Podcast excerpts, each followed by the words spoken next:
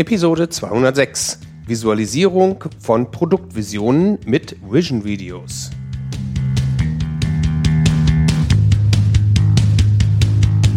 Herzlich willkommen beim Zukunftsarchitekten, der Systems Engineering Podcast für Macher und Entscheider.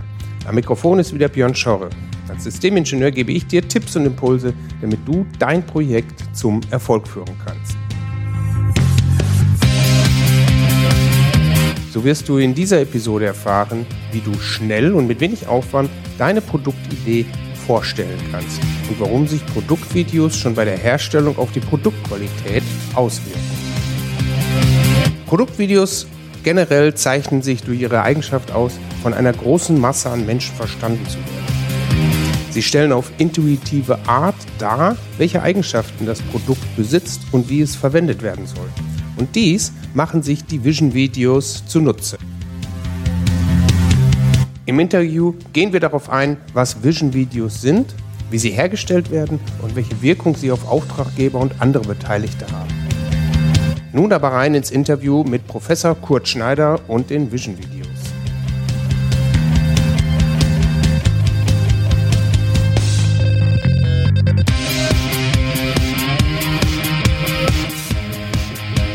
Heute darf ich hier im Podcast einen Menschen begrüßen, der schon sehr lange im Berufsleben steht.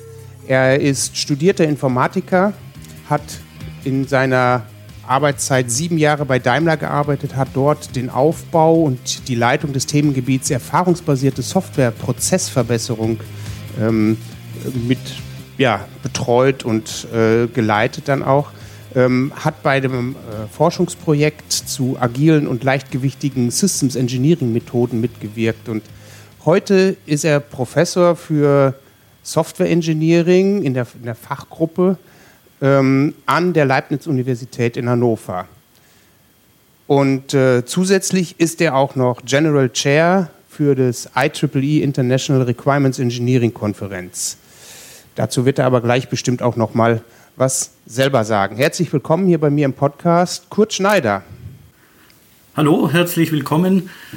Ich äh, bin, wie gesagt, seit ungefähr 20 Jahren jetzt an der Leibniz-Universität Hannover für Software Engineering zuständig und Sie haben mich eingeladen, vielen Dank dafür, etwas zu erzählen über einen Bereich, den wir innerhalb des Requirements Engineerings, also der Anforderungserhebung und der Validierung von Anforderungen bearbeiten. Das sind die Vision-Videos. Ich denke, darüber wollen wir heute vor allem sprechen. Genau, das äh, ist das Thema. Ähm, so steht es ja auch in, im, im, Titel des Podcasts drin. Äh, genau, wir haben uns getroffen auf den äh, Community Days von den Softwareforen zu diesem Thema Requirements Engineering und ich fand die, ähm, dieses Thema, was Sie dort vorgestellt haben, die Vision Videos, ähm, so cool, weil damit ja auch sehr ähm, äh, lebendig die Vorstellungen, die man hat für, eine, ähm, für, für ein neues System, äh, sehr plastisch dargestellt worden sind. Ja, wir haben in vielen Projekten, schon bei Daimler, aber auch in Hannover dann, festgestellt, dass es für komplizierte Softwareprojekte und softwarebasierte Projekte außerordentlich schwierig ist, die gemeinsame Vision für das Projekt unter verschiedenen Teilnehmern und unterschiedlichen Betroffenen abzustimmen und zu klären, ob auch die Vision richtig verstanden ist. Und da würde man ja eigentlich versuchen, dann einen Prototypen zu bauen. Aber mhm. bis man so weit ist, muss man schon viel verstanden haben. Und da sind wir eben mit diesen Vision-Videos noch einen deutlichen Schritt vorher ins Projekt gegangen. Genau, das habe ich gesehen, weil äh, es war dann wirklich ähm, ja wie so ein ähm, äh, wie so ein Impro-Theater, was sie dann gezeigt haben in diesem einen Video, ähm, wo dann einfach erstmal nur Menschen dort äh, gesessen äh, sind, ähm, irgendwelche mh, ja, Kameras auch äh, gezeigt worden sind, dann ist irgendwie was noch äh, ähm, erwähnt worden in diesem, äh, in diesem Video.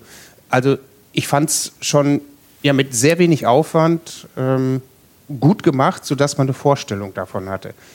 Ähm, Genau. Äh, die Idee der Vision-Videos ist ja, dass man eben noch nichts programmiert, dass man noch keinen großen Aufwand treibt und schon sehr früh in so einem Projekt zusammenträgt, was man an Visionsbestandteilen verschiedener Leute äh, verstanden hat.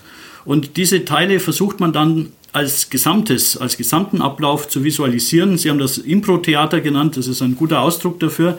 Äh, entweder erklären sich die Leute in einem Workshop, wie sie sich das vorstellen. Meinetwegen wird ein mhm. Medikament geliefert, dann muss ich das kennen, dann muss ich sicherstellen, dass ich es der richtigen Person äh, aushändige, dann muss die Information zurückgehen und so weiter und so fort. Und das kann man schön darstellen als ein kleines Video. Und ein unaufwendiges Video, eben eins, wo man nicht viel Aufwand in die Vorbereitung und die Nachbereitung steckt und doch gibt es den verschiedensten Leuten die Möglichkeiten zu sagen, jawohl, genauso haben wir es uns vorgestellt oder eben auch nicht. Mhm. Ja, ähm, ich glaube, das ist äh, unglaublich wertvoll, wenn man sich da schon in diese Situation reinversetzt. Wie soll es nachher angewendet werden? Ähm, mhm. Wie soll es aussehen in der, äh, in der Realität ja auch? Ne? Ja, genau. Und oft sind Sachen, an die man gar nicht gedacht hat, die man durch so ein Video dann herausbekommt. Also in dem Beispiel von dem Medikament, das geliefert wird, ja. muss jetzt der Lieferant in der Lage sein, an der Haustür irgendwie das Medikament zu scannen und auf der anderen Seite das dann der Person zu geben. Und die muss irgendwie entweder unterschreiben oder auch elektronisch äh, bestätigen, dass sie das bekommen hat. Und äh, das kann man so oder anders machen mit einem äh, Scanner, wo man es dranhält oder einem Scanner, den man drüber hält. Und das kann große Unterschiede machen nachher auch für die Softwarelösung. Und man sieht immer eine konkrete Lösung in einem Video. Und dann kann man sich überlegen, ob das so gut ist, ob das den Vorstellungen entspricht oder eben nicht. Mhm, mh. Genau. Ähm, also Sie betten halt dann diese ganze ähm, Thematik Ihrer, bei Ihnen sind es ja überwiegend Softwareprojekte, betten Sie in mhm. eine Geschichte ein und, und visualisieren das halt darüber. Genau. Wir mhm. haben das auch schon mit vielen Projekten mit Studierenden gemacht. Die müssen sowieso Softwareprojekte bei uns durchführen, um mal das Softwareprojekterlebnis sozusagen äh, selbst zu erfahren. Und da haben wir bei einigen davon eben verlangt, dass sie in den ersten ein, zwei Wochen, in den ersten ein, zwei Wochen eines Projekts, das, was sie von ihren echten Kunden gehört haben, in ein solches Video zu packen und denen zu zeigen. Und das hat viele erstaunliche Erkenntnisse eigentlich gebracht. Insofern sind wir sehr ermutigt, dass das auch mit wenig Vorbereitung, auch mit wenig Vorkenntnissen schon sehr nützlich umzusetzen ist. Mhm, mhm okay.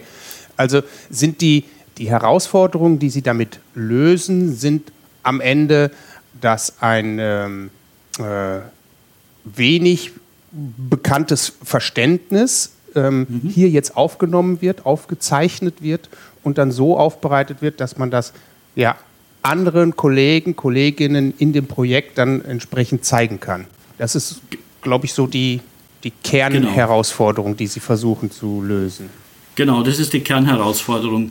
Die Kernherausforderung in so einem großen, oft auch interdisziplinären Projekt, wo verschiedene Personen, Stakeholder, Gruppen vertreten sind und ein komplizierter Geschäftsprozess zum Beispiel umgesetzt werden soll, besteht darin, dass man die eigene Position natürlich immer ganz gut versteht. Mhm. Aber wenn ich jetzt über den Lieferanten an der Haustür nachdenke oder der Haustürlieferant über die äh, Kennzeichnung der Medikamente in der Apotheke, dann sind das Sachen, wo man nicht genau versteht, was für die schwierig ist, was für die einfach ist, wie die das normalerweise machen würden. Und deswegen braucht man eine übergreifende Vision. Und mhm. dazu drehen wir diese Visionsvideos. Ja, und jetzt haben Sie das schon gesagt, das sind interdisziplinäre, mm, ein interdisziplinäres Team, verschiedene mhm. Menschen aus unterschiedlichen Bereichen, die daran mitwirken. Und um denen das mitzugeben oder und mit denen das zu diskutieren, was wollen wir jetzt überhaupt mit unserem Projekt erreichen, äh, wird das dann ähm, ja, en, en, entsprechend aufgezeichnet und mit denen auch diskutiert, wenn ich das richtig verstanden habe. Genau. Es geht uns einerseits darum, rauszubekommen, was ist die Vision. Und äh, es gibt eigentlich zwei Anwendungsfälle für so ein Vision-Video. Wenn man früh im Projekt den Eindruck hat, ich habe es jetzt so einigermaßen verstanden, dann kann man die Lücken, die man noch nicht so gut verstanden hat, mal irgendwie füllen in so einem Vision-Video und dann eben fragen, passt das? Oder mhm. wie sollten wir es besser füllen? Ein Vision-Video ist kein Marketing-Video. Ich will keinen davon überzeugen, dass es so sein muss, sondern ich will fragen durch das Vision-Video, passt das? Haben wir das richtig verstanden? Ist das für die anderen auch in Ordnung so? Und dann kann man ändern, dann soll man ändern, das ist die Idee, die Validierung der Anforderungen. Mhm. Okay, das heißt also, es ist, ähm, also es muss jetzt auch gar, gar nicht unbedingt das, das ähm, Hochglanzvideo sein. Mhm. Es kann auch wirklich mit einfachsten äh, Mitteln begonnen werden und aufgezeichnet werden. Genau das haben wir uns auf die äh, Fahnen geschrieben. Wir haben ein Forschungsprojekt von der Deutschen Forschungsgesellschaft, der DFG, wo ausdrücklich drin steht, wir wollen nicht ein sehr teures Hochglanzvideo erstellen. Sowas gibt es auch. Wenn Sie auf dem Internet suchen, dann finden Sie viele so Visionen, die toll dargestellt sind, wo irgendein ganz neues, äh, visionäres Produkt äh, vorgestellt wird. Die gehen schon eher in die Richtung der Marketing-Videos, die wollen keinen Widerspruch. In unserem Forschungsprojekt geht es darum, dass jedes Softwareprojekt, eigentlich jeder, der Anforderungen erheben will, sowas mal machen kann. Und als Kamera brauchen Sie Ihr Smartphone.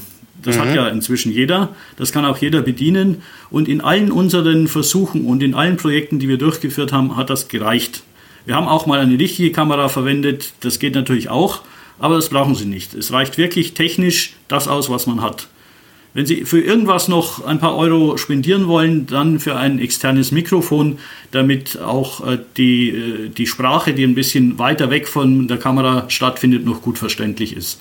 Aber das ist eigentlich alles, was man zusätzlich braucht. Wollte ich gerade sagen. Also denn das Video kann man ja gut bedienen, aber ich habe das bei meinem ähm, Patenkind gesehen der macht auch irgendwelche TikTok-Videos und äh, wenn er dann etwas gefilmt hat, was weiter weg war, dann war es halt auch manchmal ein bisschen leise und dann war das halt nicht so der, der Hit, was er dann da aufgezeichnet hat. Und dann habe ich ihm irgendwann mal ein Mikrofon geschenkt und genau das mhm. haben, was Sie gesagt haben, ja, um das dann auch entsprechend aufnehmen zu können.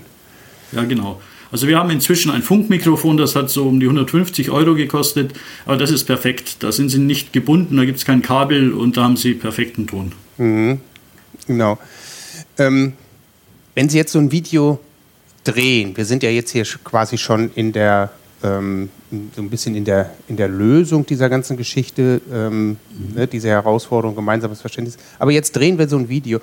Äh, hat diese Methode, wenn Sie das drehen, auch noch Auswirkungen auf die Menschen, die daran beteiligt sind? Also kommen die zu Ihnen und sagen die, wow, coole Idee oder coole Methode, die Sie da äh, uns beigebracht haben? Ja, interessante Frage. Das geht eigentlich durch so eine, wie soll ich sagen, durch so eine Welle. Wenn wir am Anfang erzählen, was wir vorhaben, dann sind viele Leute interessiert, wissen aber nicht, was sie davon halten sollen. Wenn es dann konkreter wird, also wenn man so eine Art Drehbuch mal macht, auf Papier skizziert, da zeigen wir, wie der Mensch an der Haustür ankommt, da kommt äh, die Nachbarin raus und äh, will das Medikament entgegennehmen und so weiter, äh, dann ist man ja eigentlich mitten im Requirements Engineering. Das können die Leute in gewissem Sinn. Da geht es darum, sich genau zu überlegen, was der Reihe nach passieren soll. Und wenn es dann um die Umsetzung geht, dass sich also jemand hinstellt mit der Kamera und diesem Drehbuch und sagt, so als nächstes muss jetzt die Person, die die Nachbarin spielt, rauskommen, äh, dann ist es für manche Leute nicht mehr ganz so einfach. Also nicht jede Person will unbedingt gerne auf so einem Video drauf sein, obwohl das ja meistens für den internen Gebrauch ist, nicht ins Internet geht. Aber da muss man sich klar machen, man muss vorher klären und man muss auch akzeptieren, wenn dann jemand sagt, ich möchte nicht auf den Videos selbst als Person aufscheinen. Es mhm. kann ja jeder die Nachbarin spielen, es kann ja jeder äh, den Postboten spielen. Das müssen nicht gerade die Leute machen, die da äh, kein Interesse haben oder die da eine gewisse Scheu vor der Kamera haben. Ja, okay. Aber da bin ich ja auch immer ganz entspannt. Diese Leute haben dann auch ähm, andere Aufgaben, die sie übernehmen ja. können in diesem Projekt oder in dieser, in diesem, äh, genau. für dieses Vision-Video. Ja. Mikrofon halten oder äh, was auch immer. Ne? Ja, oder so das, äh, das, Drehbuch halten und immer wieder daran erinnern, genau. was als nächste Szene zu drehen ist. Wir haben bisher in allen Projekten, auch über relativ komplizierte Sachen, immer die Dreharbeiten in einem halben Tag bis Tag, also in eineinhalb Stunden bis einem ganzen Tag mal im Extremfall durchgezogen. Das hat den Vorteil, dass alle Leute immer die gleiche Kleidung anhaben, dass das Wetter gleich ist, dass äh, ja, äh, jeder sich noch erinnern kann, was er zuletzt getan hat. Das sind so ein paar Tipps, die wir zusammengefasst haben, auch nochmal, wie man solche Vision-Videos einfach und trotzdem äh, erfolgreich eben drehen kann. Und den Leuten, die mitgemacht haben, die wirklich mitmachen, denen macht es immer sehr viel Spaß. Das ist nicht was, was eine große Hürde ist, was eine Bürde ist und auch was nicht lange dauert. Nach einem Tag ist es erstmal im Kasten muss dann vielleicht noch geschnitten werden, nochmal einen halben Tag, aber dann ist es auch fertig für den Zweck, den man braucht. Sie mhm. müssen es ja nur so weit bringen, dass die Leute sich die Vision vorstellen können.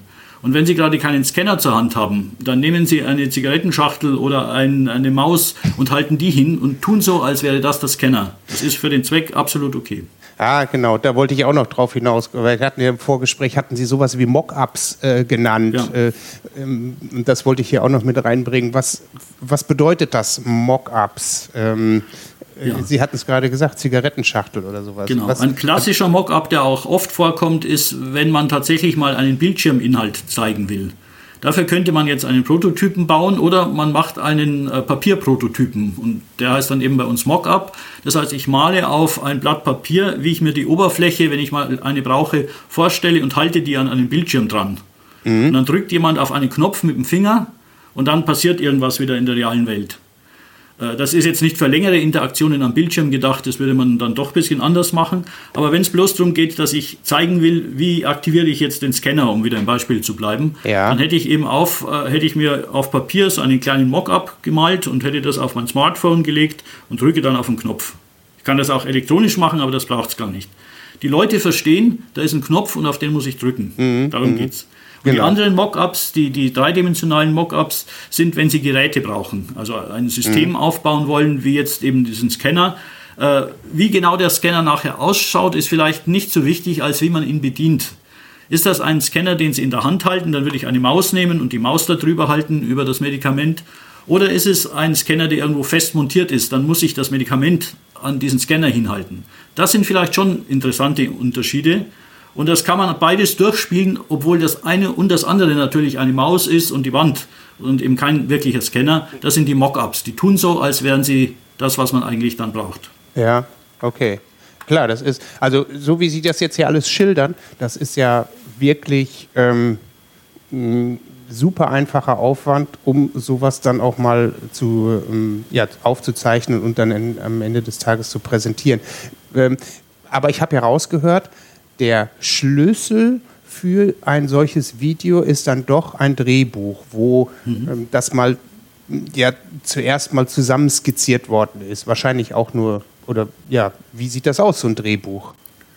Ja, ein äh, Drehbuch oder in äh, englischen sprachigen Ländern sagt man Storyboard, sieht eigentlich immer so aus, dass Sie links eine kleine Skizze haben, wie die Szene optisch ungefähr aussieht. Also da ist äh, die Nachbarin, da ist die Tür, da ist der Bote mit dem Medikament in der Hand. Ganz einfach hinskizziert mit äh, ein paar Strichen. Und rechts steht dann, was dabei gesagt wird. Wobei wir jetzt bei unseren äh, Szenen meistens gar nicht vorschreiben, was genau gesagt wird, aber einige Sachen sind wichtig und die unterstreichen wir, damit klar ist, die Schauspieler, die Leute, die jetzt die Hausfrau spielen oder den äh, Postboten, die müssen das genau sagen, damit die Botschaft, die Vision rüberkommt. Mhm. Also dann steht äh, da meinetwegen, das Medikament wird äh, übergeben und unterstrichen, äh, um die Unterschrift wird gebeten. Und dann muss der halt sagen, bitte, äh, ich hätte gerne Ihre Unterschrift. Ja, ja. Also es ist relativ simpel, aber es ist das Schwierigste an allem, denn da stellen Sie in Wirklichkeit die Vision vor. Das ist sogar noch einfacher als das Vision-Video. Das ist ja die Vorbereitung zum Vision-Video. Da müssen Sie sich aber die Gedanken machen, äh, welche Vision Sie im Kopf haben. Mhm. Okay. Ja, und ähm, klar, so ein Drehbuch, da kann man nochmal vielleicht das ein oder andere reininterpretieren. Wenn ich dann aber das Vision-Video dazu gedreht habe und das dann zeige, ja. ist es nochmal ja alles viel plastischer. Weil wir Menschen genau. sind ja auch eher so diese, die grafischen Typen. Wir wollen ja, genau. äh, wir können ja viel besser äh, Dinge erfassen, wenn sie entweder bunt dargestellt werden oder Bilder oder bewegte Bilder natürlich auch. Genau. Ja. genau. Eben dieses Drehbuch ist praktisch das Denkwerkzeug. Das hilft uns nochmal auf den Punkt zu bringen, worum es geht. Wir können es auch wieder wegradieren. Wir machen das immer mit Bleistift wegradieren und ändern. Wenn es dann mal ein Vision-Video ist, dann hat es die gemeinsame Sprache eines Videos und die versteht einfach jeder. Da brauchen Sie keine formale Sprache lernen, da müssen Sie keinen Formalismus, da müssen Sie sich nicht mit sonst irgendwas rumschlagen. Sie sehen einfach, was dabei noch passiert. Mhm. Ja. Wenn Sie ähm, überlegen, wofür Sie diese Vision-Videos schon angewendet haben oder anwenden wollen in Zukunft, was, ähm, welche Einsatzmöglichkeiten sehen Sie da? Ja, sie sind für viele Möglichkeiten einsetzbar, auch für Sachen, die allein am Bildschirm passieren. Aber dann hat man so viele Mockups und sieht eigentlich kaum was anderes als den Bildschirm. Das ist sozusagen jetzt nicht die aller erfolgversprechendste Einsatzmöglichkeit. Mhm. Wirklich gut sind die Vision-Videos, wenn man über Systeme redet, über Systeme, wo auch in der realen Welt was passiert äh, und wo verschiedene eben Gruppen zusammenarbeiten müssen. Äh, da hat man erstens das Problem, dass die sich gegenseitig vielleicht noch nicht so gut verstehen. Und da hat man zum anderen äh, den Vorteil, man sieht was. Also es tut sich was. Die Schauspielenden können äh, die Maus nehmen und so tun, als hätten sie einen Scanner. Äh, man kann das miteinander, die Übergabe zwischen den verschiedenen Gruppen sozusagen schön darstellen. Und das ist die Stärke eines Vision-Videos. Mhm, okay. Ja, das könnte ich mir auch gut vorstellen. Also am Bildschirm dann eher so ein Click-Dummy, habe ich das ja, mal kennengelernt. Genau. Ich weiß nicht, ob genau. Sie das auch so bezeichnen, wo ja, genau. man durch die Oberfläche sich navigiert. Mhm. Und genau, sowas gibt es ja eigentlich schon. Das ist so eine Vorversion. Äh, das kann man natürlich auch machen. Das ist auch ja. gut. Aber die Vision-Videos gehen eben dann raus aus dem Bildschirm. Ja, genau. Da, da wie Sie es gesagt haben jetzt gerade, dann habe ich Abläufe oder Geschäftsprozesse, die ich ja. dann ähm, ja, aufarbeite und, und, und darstellen könnte. Mhm. Mhm. Ja, ähm, sehr schöne Vorstellung, die Sie uns da gegeben haben. Ähm, mhm. Ich äh, bin eigentlich schon relativ ähm, zufrieden mit dem, was Sie mir erzählt haben. Ich wäre auch so ges sogar gespannt, an so einem Projekt mal mitzumachen und äh, ähm, als, als, ja, vielleicht sogar als Darsteller teilzunehmen. Aha. Wenn Sie oder wenn wir jetzt nochmal überlegen, was haben Sie uns erzählt, hier haben wir noch irgendwas vergessen zu dem Thema Vision Videos, was ich Sie vielleicht noch nicht gefragt habe? Also vielleicht ein ganz wichtiger Punkt. Wir sind ja in diesem Forschungsprojekt der DFG engagiert und da versuchen wir verschiedene Varianten der Vision Videos nochmal auszuprobieren und auszuloten, wie weit man da kommen kann. Äh, beispielsweise haben wir auch mit animierten Videos versucht zu arbeiten, wenn die Leute eben alle nicht auf einem Video sein wollten oder wenn man äh, genau kontrollieren wollte, was man sieht, dann könnte man animierte Videos verwenden. Äh, ich bin persönlich immer noch der Ansicht, dass ein ganz normales mit einem Smartphone aufgenommenes Video das erfolgversprechendste ist. Was wir jetzt auch probieren, probieren mussten während der Pandemie, ein Video verteilt zu drehen weil ja die Leute alle in verschiedenen Homeoffices waren, höchstens mal zwei zusammen. Da ja. haben wir das auch hingekriegt. Mit einer gemeinnützigen äh, Vereinigung haben wir ein Video verteilt gedreht. Dort jemand ein Stück, dort jemand ein Stück und wir haben es dann zusammengesetzt. Auch sowas geht. Das wäre anders sehr, sehr schwierig gewesen, unter diesen Umständen ein gemeinsames Verständnis äh, zu erzeugen. Also mit einem Wort, wir machen verschiedene spannende Sachen und würden uns freuen, wenn es Leute gibt, die das mal mit uns zusammen ausprobieren wollen. Das ist, wenn es nur ein Versuch ist, auch nicht äh, teuer oder aufwendig. Das können wir im Rahmen dieses Forschungsprojekts, können wir da unsere Leistungen praktisch äh, finanzieren. Oder Sie können gerne auch auf unserer Webseite mal schauen, wo allerdings eher in wissenschaftlicher Weise gezeigt wird, was wir mit diesen äh, Vision-Videos äh, so alles tun. Mhm. Das ist ein, äh, ein, guter Hinweis, das hatte ich mir gerade auch schon aufgeschrieben. Ähm, haben, auf Ihrer Seite haben Sie da Beispiele für solche Vision-Videos, damit man sich das mal angucken kann und eine Vorstellung bekommt, wovon wir jetzt hier gerade gesprochen haben? Ja, wir haben schon Beispiele. Ich denke, ich mache das einfach noch ein bisschen einfacher und wir setzen da noch einen Link rein, dass man von dieser Webseite über das Forschungsprojekt auch direkt auf die studentischen Beispiele kommt. Ja. Da, die haben den Vorteil, dass sie einfach, zum Teil auch ein bisschen lustig sind und dass sie einfach viele Beispiele sehen, wo Leute, die keine große Ausbildung im Videodrehen haben, äh, das gemacht haben mit mehr oder weniger äh, Erfolg. Und ich denke, das sind dann ganz schöne Beispiele. Mhm. Ja, schön. Und Sie haben selber gerade schon aufgerufen, wer also Interesse hat an einem Vision-Video, wer das mal ausprobieren möchte in seiner ähm, mit seinen Produktmanagern, mit seinen Entwicklern, ja. äh, kann sich auch gerne an Sie wenden. Und ähm, ja, wenn ich das richtig verstanden habe, entstehen da auch wenig Aufwände, allerhöchstens Personalaufwände auf den jeweiligen Seiten. Ja, genau. Ja. Also natürlich entstehen Aufwände, um die Vision zu klären, aber das müssten Sie ja sowieso machen. Äh, nur der Erfolg ist dann vielleicht größer, weil Sie dann eben auch das Drehbuch haben, weil Sie auch das Vision-Video haben und damit ein Mittel, wo äh, Leute mitreden können, die es sonst nicht könnten. Genau. Genau. Ja, sehr schön. Herr Schneider, ähm, wir hatten ganz zu Anfang über die ähm, Konferenz gesprochen, und ja. zwar über die International Requirements Engineering Konferenz, wo Sie der General Chair sind. Ja. Wollen Sie da noch für uns ein paar Worte zu verlieren? Weil, ja, ähm, sehr gerne. Es ist ja auch viel äh, Arbeit, die Sie da reinstecken und es ist ja auch gut, wenn man das über mehrere genau. Kanäle hat, wo das verteilt wird. Stimmt. Es ist äh, viel Arbeit, es ist aber auch viel Spaß und es ist vor allem eine große Gelegenheit.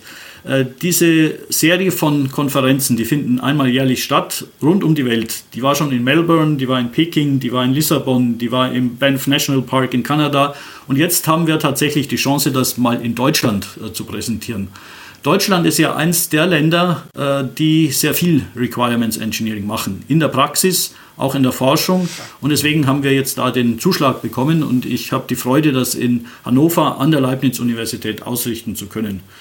Äh, heutzutage muss man ja auch ein bisschen auf den äh, Footprint sozusagen achten und jetzt können Sie an dieser weltbedeutendsten wissenschaftlichen Konferenz zu Requirements Engineering teilnehmen, ohne zu fliegen. Sie nehmen einfach einen Zug nach Hannover und äh, treffen dort die Gurus aus der ganzen Welt, die sich mit Requirements Engineering beschäftigen, auch Praktiker, schon viele Leute aus, äh, aus Unis, aber es gibt viele lebhafte Diskussionen, es gibt äh, praktische Poster, es gibt Workshops, es gibt ganz viel.